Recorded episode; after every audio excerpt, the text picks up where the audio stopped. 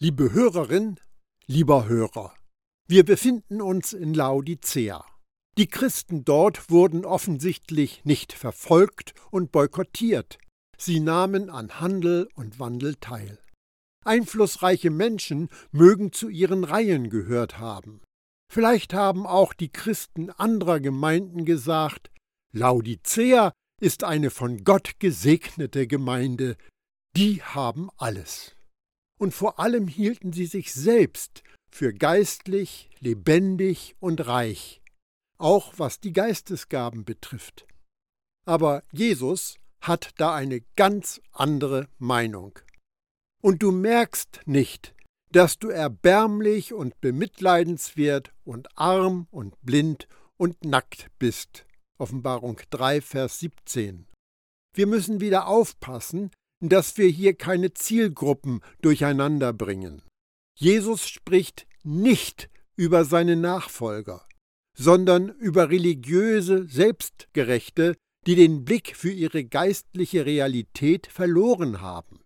Indem Jesus die Gemeinde als blind bezeichnet, ist alles Elend zusammengefasst. Blinde sind oft arm und arme Leute sind meistens dürftig bekleidet. Wer ist erbärmlicher und bemitleidenswerter als der, der mitten im Atlantik mit hektischen Armbewegungen versucht, sich über Wasser zu halten und überzeugt ist, sich selbst retten zu können? Wer ist blind, wenn nicht der in die Irre gegangene, der die Notwendigkeit für Hilfe nicht sieht und vielleicht auch nicht sehen will?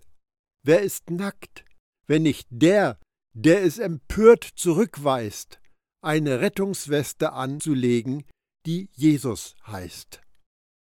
Es gibt nur zwei Gruppen von Menschen, die Jesus als blind bezeichnete, die Christen in Laodicea und die Pharisäer.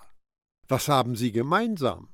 Sie waren beide selbstgerecht. Den Pharisäern sagte er, ihr Narren und Blinden. Matthäus 23, Vers 17. Sie waren blind, weil die frommen Hüter des Gesetzes ihren wahren Zustand vor Gott nicht erkannt haben. Seine Beurteilung fällt ziemlich ruppig aus.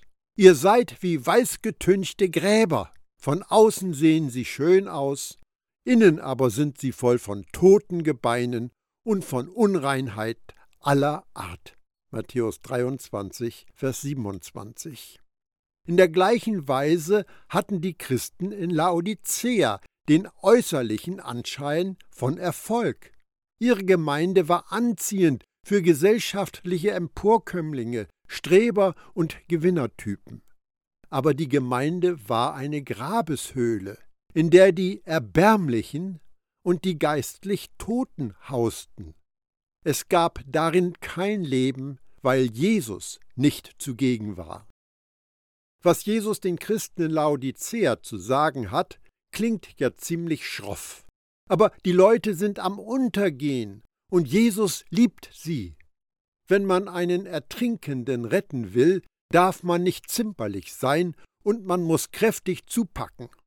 Oder ein anderer Vergleich. Wenn du gegen den Tod wegen Herzstillstand andrückst, ist eine gebrochene Rippe völlig egal. Jesus attestiert den Christen in Laodicea, du weißt nicht oder du erkennst nicht. Sie hatten offensichtlich nicht die geringste Ahnung, wie bettelarm sie geistlich waren. Wie der reiche Mann, der für seine sich vermehrenden materiellen Güter größere Scheunen brauchte, häuften die Christen in Laodicea Geld und Ruhm an, aber sie waren nicht reich bei Gott. Selbstgerechtigkeit ist die Sünde, die am schwierigsten abzuschütteln ist. Möge Gott uns bewahren, aber wir vertrauen uns, wie wir den Naturgesetzen vertrauen. Und Erfolg dient nur dazu, unseren Selbstbetrug zu zementieren. Ich tat es, es ist mein Ding, ich kam, ich sah, ich siegte. Um uns von einer so mächtigen Lüge zu befreien, brauchen wir eine stärkere Wahrheit. Lass dir vom treuen und wahrhaftigen Zeugen sagen, wer nicht Jesus in der Mitte seines Seins hat, ist erbärmlich dran. Warum bescheinigt Jesus einer Gemeinde, dass sie erbärmlich ist? Nur wer sich seiner elenden Lage bewusst ist, schreit nach Rettung. Und warum unterstellt Jesus ihnen, dass sie nackt sind? Nur wer erkennt und zugibt, dass er sie nackt ist, wird sich an Jesus wenden, um von ihm bekleidet zu werden. Es gibt Verkünder, die sind der Meinung, dass Jesus hier so unfreundlich spricht, weil er die Gemeindeglieder in Laodicea hasst. Die Wahrheit ist aber, er liebt sie. Andere sagen, die barschen Worte bedeuten Ärger und Verurteilung. Aber Jesus sorgt sich um die Christen in Laodicea und er möchte, dass sie eine Kehrtwendung machen. Er schrieb ihnen diesen Brief nicht, um sie zu verdammen, sondern um sie zu retten. Wenn seine Worte grob klingen, dann darum, weil die Wahrheit manchmal schwer zu ertragen ist. Um tiefsitzende Täuschung zutage zu fördern, benötigt man harte Wahrheit, und die teilt Jesus hier aus. Durch seine derben Worte deckt der treue und wahrhaftige Zeuge den wahren Zustand der Christen in Laodicea auf. Er gibt ihnen unmissverständlich zu verstehen, dass sie, so wie sie sind, an Gottes Herrlichkeit keinen Anteil haben. Von den sieben Gemeinden, die Jesus anspricht, sind es nur die Christen in Laodicea, denen er nichts Positives zu sagen hat. Das hebt den Ernst der Situation und des Problems dieser Gemeinde hervor.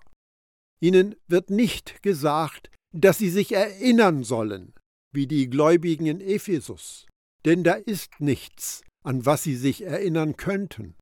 Auch werden sie nicht ermahnt, festzuhalten, wie die Christen in Philadelphia, denn sie haben nichts Geistliches, was sie festhalten könnten.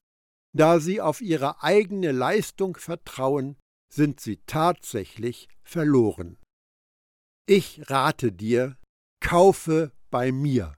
Offenbarung 3, Vers 18. Jesus geht hier behutsam vor. Das Gesetz treibt, aber Jesus wirbt um uns. Das Gesetz schlägt, aber Jesus heilt. Das Gesetz befiehlt, aber Jesus empfiehlt, wie ein guter Freund, der er ja auch für uns ist. Der Herr des Universums fordert keinen Gehorsam von den Christen in Laodicea. Er droht ihnen nicht mit dem Feuer der Hölle oder ewiger Verdammnis. Stattdessen nimmt er sie wie ein Händler auf dem Marktplatz zur Seite, um ihnen das Geschäft ihres Lebens anzubieten. Ich rate dir, kaufe bei mir. Es ist schon eigenartig, dass Jesus hier wie ein Geschäftsmann spricht. Der Grund dafür ist wohl, dass die Gemeinde Laodicea aus Händlern und Geschäftsleuten zusammengesetzt war und sie diese Sprache verstanden. Ihr wollt gute Geschäfte machen? sagte Jesus, dann macht sie mit mir. Deutet Jesus da etwa an, dass wir uns unsere Errettung kaufen können? In gewisser Hinsicht ja. Etwas zu kaufen bedeutet ja, dass wir etwas, was wir haben, eintauschen gegen etwas, das uns mehr wert ist. Man könnte so sagen, wir kaufen uns unsere Errettung, indem wir unsere Sünden gegen Jesus Vergebung eintauschen. Jesus Nachfolge ist ein göttlicher Austausch. Wir geben unser Leben und bekommen sein Leben. Und das ist das beste Geschäft, das du jemals machen kannst. Jesus hat gesagt, dass die Christen in Laodicea arm sind. Wie können arme Menschen sich so etwas Kostbares und Wertvolles kaufen? Da kommt die Gnade ins Spiel. Denn Gnade hat alles bezahlt. Ein jüdischer, bibelkundiger Hörer, dem die Einladung von Jesus vorgelesen wird, von ihm zu kaufen, wird sich wohl an eine alte Weissagung erinnert haben. He, ihr Durstigen alle, kommt her zum Wasser, kommt her, auch wenn ihr kein Geld habt, kauft und esst. Ja, kommt, kauft ohne Geld, kauft Wein und Milch, es kostet nichts.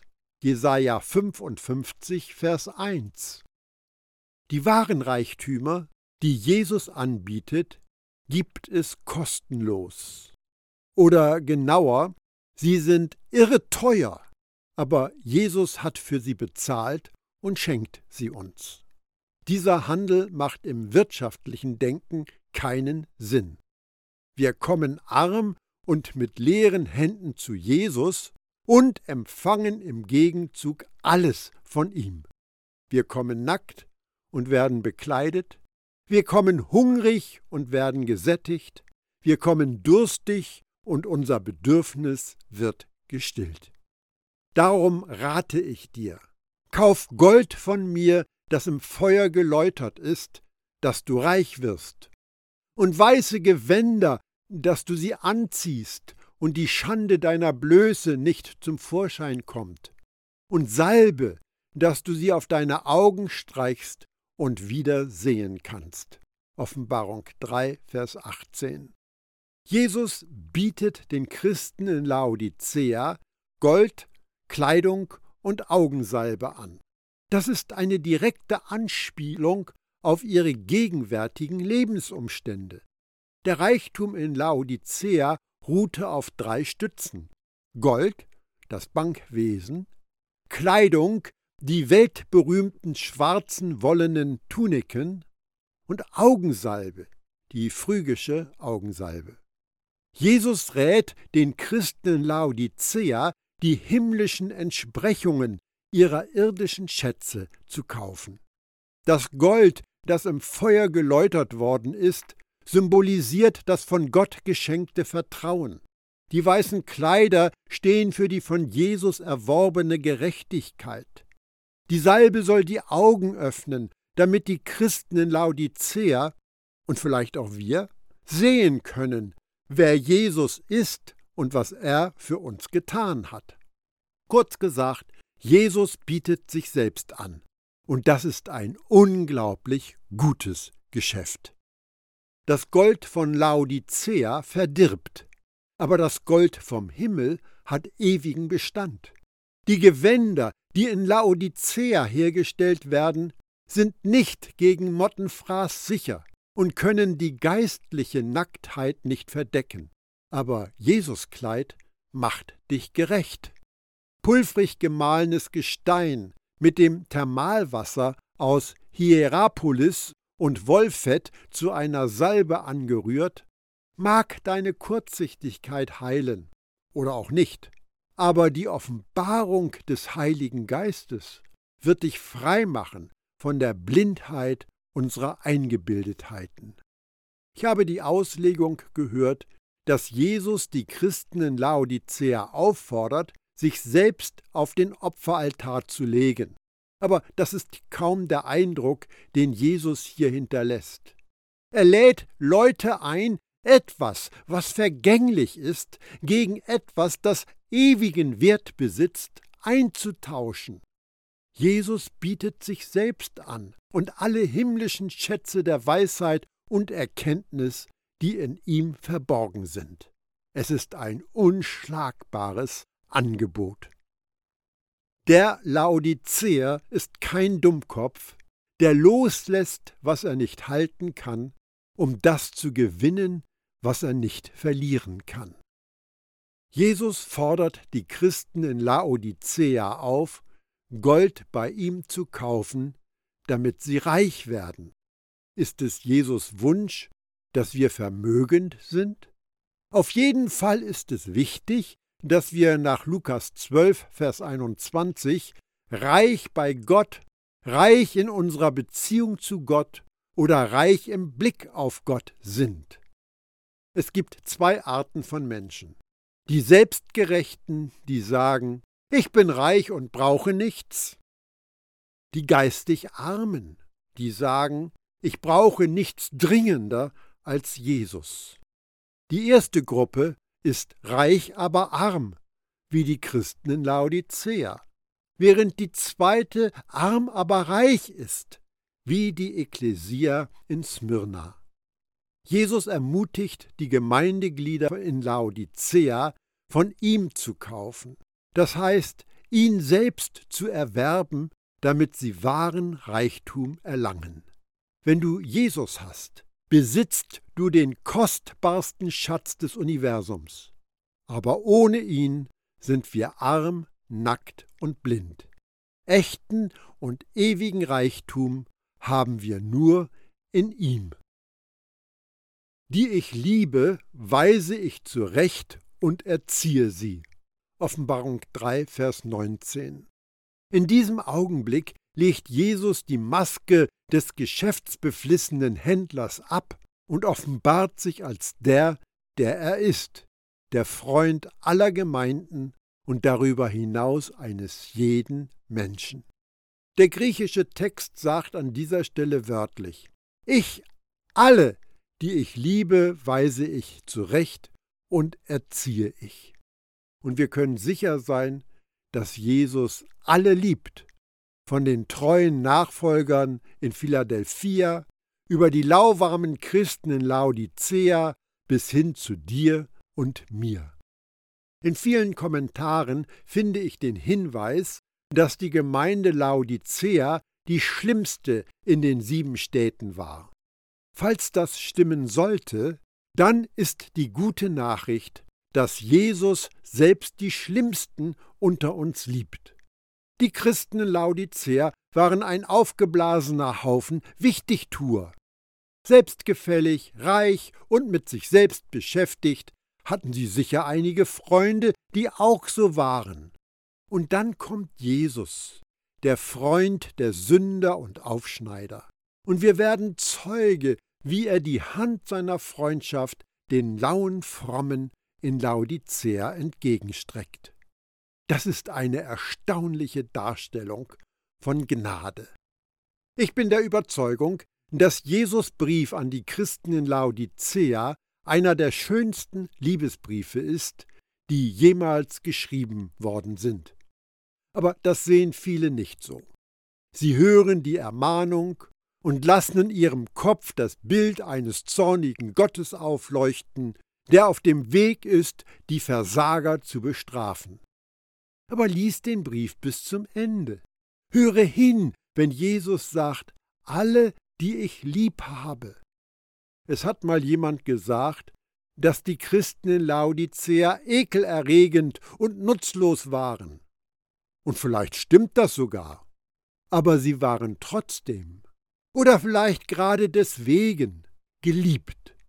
Und diesen Teil des Briefes scheinen viele auszulassen oder sie lesen darüber hinweg. Jesus liebte die Menschen in der Gemeinde in Laodicea. Darum starb er für sie. Darum schrieb er ihnen diesen Brief. Diese Liebe ist unverdient. Daran gibt es keinen Zweifel. Sie ist so unfassbar, so unverschämt, dass es Kommentatoren gibt, die meinen, dass Jesus hier nicht mehr die Christen in Laodicea meint. Die letzten paar Verse von Offenbarung Kapitel 3 müssen für die anderen sechs Gemeinden sein. Aber das ist unglaubwürdig. Der Geist spricht alle Gemeinden an, auch die erbärmlichen und wenig liebenswerten. Zurechtweisende Worte können an einzelne Menschen gerichtet sein, aber Gottes Liebe ist ohne Ausnahme für alle von uns. Die Christen in Laodicea mögen gedacht haben, dass sie sich Gottes Liebe durch ihren Fleiß verdient hätten.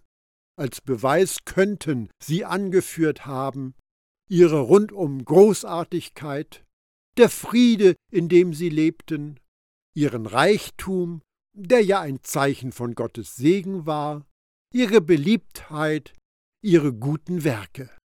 Aber Liebe, die man sich verdient, ist keine Liebe. Jesus zerschlägt ihr Trugbild, indem er ihre Erbärmlichkeit bloßstellt. Aber dann sagt er ihnen, ich liebe euch in eurer Armseligkeit. Das ist Liebe. Der Brief an die Christen in Laodicea lässt viele fromme und religiöse böse dreinblicken. Schau dir diese schrecklichen Leute an. Gott hasst sie und ich hasse sie auch. Dieser Brief sollte uns aber ein Lächeln ins Gesicht zaubern und uns vor Freude hüpfen lassen. Wenn Jesus diese Typen lieben kann, dann liebt er ganz gewiss auch mich. Dieser Brief wird manchmal als Anlage A in einem Handbuch für Gemeindezucht verstanden. Denkt daran, was Jesus diesen lauwarmen Versagern gesagt hat. Er sollte aber als eine der größten Offenbarungen von göttlicher Gnade wahrgenommen werden. Denkt daran, Jesus liebt Laodicea. Die nächste Aussage in diesem Brief lautet je nach Übersetzung Ich weise zurecht und erziehe, ich weise zurecht und nehme in Zucht, ich weise zurecht und züchtige, ich überführe und züchtige, ich ermahne und erziehe, ich strafe und züchtige. Der Buß- und Strafprediger wird sagen, Zurechtweisen bedeutet strafen, es gehört zu Jesus Liebe, dass er straft. Aber solche Aussagen sind purer Blödsinn. Warum sollte Jesus strafen? Er hat doch alle, ich wiederhole, alle Strafe am Kreuz auf sich genommen. Die Christen in Laodicea oder irgend sonst jemand zu bestrafen, würde bedeuten, dass Jesus sein eigenes kostbares Opfer herabsetzt und schmälert. Schauen wir uns also die beiden Wörter einmal an, die Jesus hier gebraucht. Das Wort, das mit zurechtweisen, ermahnen oder strafen wiedergegeben wird, bedeutet überführen, den Nachweis für etwas erbringen, Argumente widerlegen oder entlarven. Das andere Wort ist erziehen, bilden oder trainieren. Diese beiden Tätigkeiten sind eng miteinander verbunden. Eine der Methoden, mit denen uns unser liebender Vater bildet und trainiert, ist, um uns herum Lichter anzuzünden, um die Gefahren sichtbar werden zu lassen, die uns umgeben. Die Christen in Laodicea rannten in eine verkehrte Richtung. Jesus spricht sie mit ernsten Worten an, aber nicht um sie fertig zu machen, sondern um sie zu retten und sie zur Umkehr zu bewegen. Jesus hält ihnen die Bankrotterklärung ihrer Selbstgefälligkeit und Selbstgerechtigkeit vor Augen und offenbart ihnen die Tiefen ihres Elends, weil er hofft, dass sie das alles gegen Gnade eintauschen. Stolz und falsches Selbstbewusstsein sind ein Gefängnis. Sie machen uns klein und trennen unsere Verbindung zu anderen und zu unserem Herrn und Erretter. Das Trugbild, sich selbst genug zu sein, füllt unser Denken mit Lügen. Ich brauche nichts und niemand. Danke Gott für den treuen und wahrhaftigen Zeugen, der unseren Lügen die Wahrheit entgegensetzt. Wenn unsere selbstgefällige Meinung uns getäuscht hat und unsere Erfolge uns verführt haben, danke Gott für einen Freund wie Jesus. So sei nun eifrig und tue Buße. Offenbarung 3, Vers 19. Ich habe hier auf die Luther-Übersetzung zurückgegriffen, da hier zwei Begriffe vorkommen, die etwas näher erläutert werden müssen. Eifrig sein und Buße tun. Es ist ja eine Kernaussage des Evangeliums der Gnade, dass wir uns nicht mit Elan ans Werk machen müssen, um Gottes Gunst zu erlangen. Gottes Gnade wird uns geschenkt. Wir müssen sie nur annehmen. Wir tauchen in sie ein, wenn wir sie in Anspruch nehmen. Sie wird ohne Test, ohne Prüfungen, ohne Leistungsnachweise über uns ausgegossen, wenn wir wollen. Warum sagt Jesus dann, dass die Christen in Laodicea eifrig sein sollen? Weil Jesus unsere Sprache spricht. Andere Bibelübersetzungen geben diesen Text so wieder. Mach endlich ernst und ändere deine Einstellung. Mach also ernst und kehr um. Darum mach Schluss mit deiner Gleichgültigkeit und kehre um. Bleibe nicht gleichgültig, sondern kehre um. Die traditionelle Sicht ist, dass die Christen in Laodicea faul und halbherzig waren. Aber in Wirklichkeit waren sie so pflicht- und diensteifrig wie die Pharisäer. Sie waren nicht abgestumpft und desinteressiert. Sie waren eifrig und geschäftig wie kleine Biber. Sie fühlten sich, als ob sie sich am eigenen Schopf aus dem Sumpf gezogen haben. Sie waren erfolgreiche Geschäftsleute. Und Jesus würdigte ihre Bemühungen. Ihr wollt eifrig sein? Dann kehrt mit Eifer um.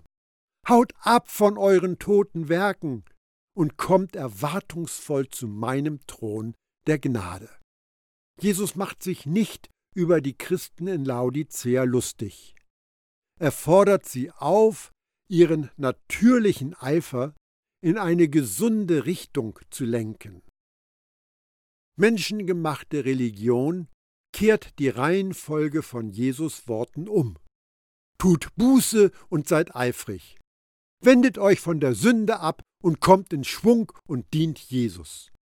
Das ist der Pfad, der zu toten Werken führt. Beachte diesen von hinten aufgezäumten Rat, und du endest als ein selbstgerechter, selbstgefälliger Laodicea. Die richtige Reihenfolge ist, so sei nun eifrig und tue Buße. Mach endlich ernst und ändere deine Einstellung. Die Christen in Laodicea sollen die Distanz, auf die sie ihrem Herrn gegenüber gegangen sind, überwinden und sich zu ihm auf den Weg machen, um ihm neu ganz nah zu sein.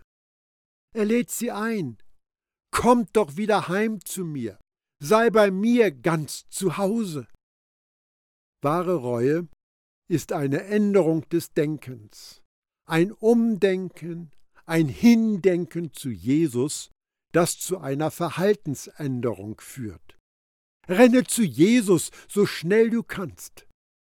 Gib dich nicht mit einem gemütlichen Spaziergang zufrieden. Dies ist wohl hoffentlich meine letzte Unterbrechung der Reise durch die sieben Gemeinden in der Provinz Asia. Ich lade dich ein, das nächste Mal mit mir Jesus abschließende Worte neu zu durchdenken. Ich freue mich, wenn du wieder dabei bist.